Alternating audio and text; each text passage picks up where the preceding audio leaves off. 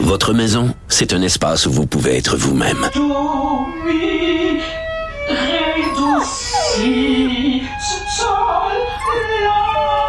Elle mérite d'être bien protégée et vous méritez d'être bien accompagné. Trouvez la protection la mieux adaptée à votre maison avec Desjardins Assurance et obtenez une soumission en quelques clics sur desjardins.com.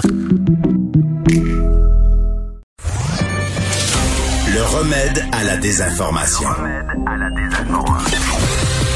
Mario Dumont et Vincent Dessureau. Cube Radio. Depuis le début de la pandémie à l'université de Sherbrooke, on s'est beaucoup intéressé bon à tout ce qui circule, l'opinion euh, euh, des gens concernant à la fois les, fausses nouvelles, les méfiances sur différents sujets. Et un des sujets qui va devenir très important, euh, parce que dans le fond, si le vaccin est la seule solution pour nous sortir de la pandémie, ben, il faut que les gens acceptent le vaccin, il faut que les gens souhaitent le vaccin. Marie-Ève Carignan est professeure au département de communication de l'Université de Sherbrooke et participante à cette étude Enquête internationale sur l'influence des stratégies de communication en contexte de pandémie. Bonjour. Bonjour Mario. Et vous avez posé la question là, sur euh, la, vous l'avez fait poser à différents moments pour faire leur suivi, la volonté de recevoir le vaccin, la confiance au vaccin. Oui, on a posé ça euh, à, la fois en juin 2020 euh, à un panel donc de huit pays ou régions à travers le monde et on a reposé la même question en novembre dernier. OK. Et ça va pas nécessairement dans la bonne direction, là. Non, ce que nos données nous montrent vraiment, c'est une hausse de l'incertitude. Donc, de gens qui disent, je ne sais pas si je serais prêt à recevoir le vaccin ou pas. Euh, en juin, on avait un 17,9% des gens qui étaient incertains et ça a monté à plus de 26% en novembre. En même temps, c'est pas des gens, c'est pas des gens qui disent un non définitif. Les, les anti-vaccins qui disent un non définitif, c'est plutôt fixe là. Ça, c'est plutôt fixe. On est toujours là dans nos deux phases de sondage, environ 14% un petit peu plus que 14% en novembre, mais c'est fixe. C'est vraiment ceux qui disent je ne sais plus. Je sais plus ce que je pense à travers toute l'information qui circule. Et ce qu'on voit, c'est beaucoup de gens qui, en juin, nous disaient oui, oui, s'il y a un vaccin qui arrive, je vais le prendre, qui, là, en novembre, disent je suis plus certain. Mhm. Mais c'est parce que c'est peut-être un peu les gens qui disaient lors du début de la campagne de vaccination, euh, ben j'aime autant qu'il en passe d'autres, j'aime autant laisser passer d'autres pour être le premier. Mais ça peut être ça. Aujourd'hui encore, je voyais un sondage qui était rapporté par la presse canadienne où on avait des proportions assez semblables. Donc, ça semble encore se maintenir, là, cette hésitation-là. que ça veut dire qu'il y a plusieurs éléments qui entrent en ligne de compte. En ce moment, il y a beaucoup de gens qui savent pas trop quoi penser devant toutes les fausses informations, les rumeurs, puis parfois même le manque d'informations qui circulent sur le vaccin, parce que là, on a des campagnes gouvernementales qui nous disent beaucoup, faites-vous vacciner. Mais pourquoi je le ferais? Puis euh, qu'est-ce que la science en dit? Ça, on en a moins hmm. d'informations là-dessus. J'ai écrit, euh, c'est pour ça que j'étais intéressé à vous parler, parce que j'ai écrit une chronique là-dessus. Ça faudra faire à peu près deux semaines.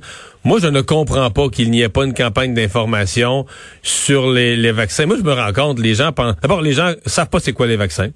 Deux, les gens... Euh, l'histoire de la médecine, l'histoire des vaccins. Je veux dire, la, la nouvelle génération, je donne toujours l'exemple de la polio. Moi, mes grands-parents avaient peur de la polio. Parce qu'il avait connu des gens, il avait vu des gens handicapés marcher tout croche, avoir des membres désintégrés par la polio. Est-ce que mes enfants ont peur de la polio? Ben non, parce que les vaccins ont fait disparaître la polio. Fait quand tu dis mes enfants qui sont vaccinés pour la polio, t'es chanceux, ils savent même pas de quoi je parle. C'est parce qu'ils n'ont jamais vu un cas de polio. Ils ont jamais vu une personne avec les membres euh, crochis, les articulations crochées par la polio. Ils savent pas c'est quoi. Donc comment comment avoir peur de quelque chose que tu sais pas qui existe? Alors là, quand tu plus peur de la vraie affaire, la maladie, comme l'être humain, euh, son imagination est fertile, tu viens que tu as peur du vaccin. Plutôt que d'avoir peur de la maladie, tu as peur de la solution. Mais clairement, il y a beaucoup de gens qui ont grandi avec les réseaux sociaux aujourd'hui puis qui ont une vision de ce qu'on a projeté sur les réseaux sociaux. Fait que parfois beaucoup de fausses informations sur les vaccins, le lien euh, erroné qu'on a fait avec l'autisme, euh, beaucoup de Ça c'est incroyable, mais ça, ça circule J'ai encore quelqu'un qui m'a parlé de ça. Ça c'est incroyable, ça a été déboulonné. Même le médecin a perdu son titre, ça a été déboulonné comme étant une farce qui a été faite dans une fête d'enfants. Puis il y a encore des gens qui répètent ça, mais c'est incroyable. Il y a des gens qui, en 2021, répètent encore ça, le lien entre vaccin et autisme. Là. Ça circule beaucoup dans tous les cercles anti-vaccins, oui. C'est incroyable. C'est, si tu te dis, ça n'a pas d'allure, le gars a fait ça dans une fête d'enfants il y a 20 ans, puis ça circule encore. Ah oui, mais même euh, des le, le, médecin qui a fait circuler cette information-là continue à donner des conférences en continuant d'affirmer ce lien-là. Et c'est le problème. Mais il n'est plus médecin. Non, il est plus médecin. il donne des conférences, mais il est plus médecin.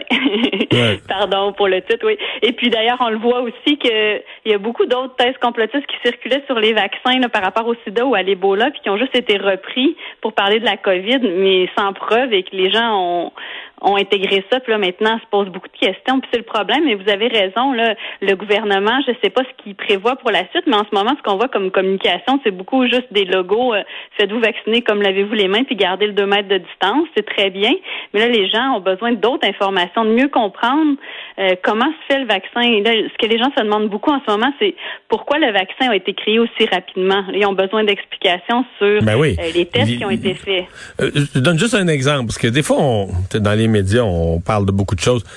Quand la première dame a été vaccinée au Royaume-Uni, après ça, on a eu la même chose au Canada, notre première vaccinée. après ça, même nous au Québec, notre première vaccinée à Montréal, notre première vaccinée à Québec.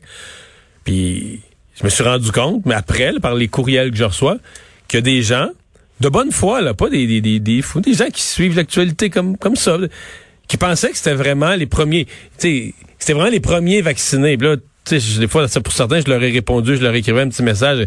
Ben, c'est les premiers vaccinés qui font pas partie d'un protocole de recherche. Mais là, en phase clinique, en phase 1, en phase 2, en phase 3 des essais cliniques, en phase 3 des essais cliniques, c'est des dizaines et des dizaines et des dizaines de milliers de personnes qui ont déjà été vaccinées. Donc, la madame, là, au foyer de personnes âgées à Québec ou à Montréal, c'est sûr qu'elle est la première québécoise à recevoir le vaccin en n'étant pas dans un protocole de recherche, en étant une simple citoyenne qui reçoit le vaccin.